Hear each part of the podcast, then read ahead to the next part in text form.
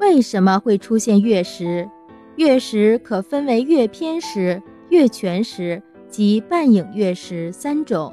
在农历十五、十六，月亮运行到和太阳相对的方向，这时如果地球和月亮的中心大致在同一条直线上，月亮就会进入地球的本影，而产生月全食。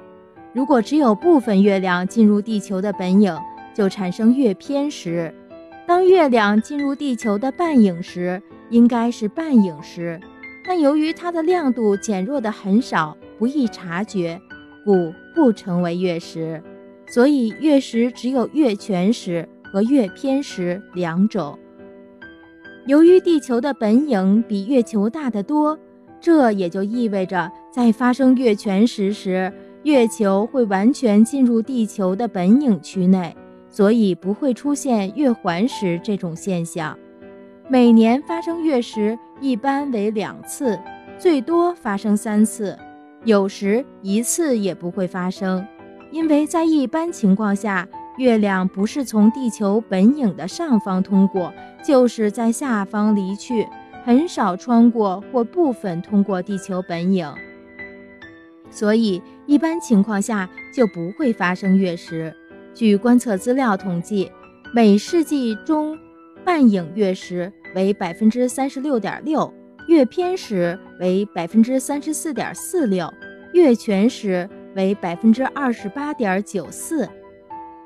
发生月食的条件是，月球必须位于地球背向太阳的方向，即位于地日连线的延长线上，在一个朔望月内。只有在农历十五、十六，月球才有可能位于地影所在的方向，因此月食总是发生在满月的时候。月食的过程分为初亏、实际、时甚、升光、复圆五个阶段。第一个阶段是初亏，标志着月食开始，月球由东缘慢慢进入地影。月球与地球本影第一次外切，第二个阶段是实际，月球刚好全部进入地球本影内，月球的西边缘与地球本影的西边缘内切。第三个阶段是实甚，此时前后月球表面呈现红铜色或暗红色，标志着月球的中心与地球本影的中心最近。第四个阶段是升光，月球在地球本影内移动，月球东边缘与地球本影东边缘相内切，此时全食阶段结束。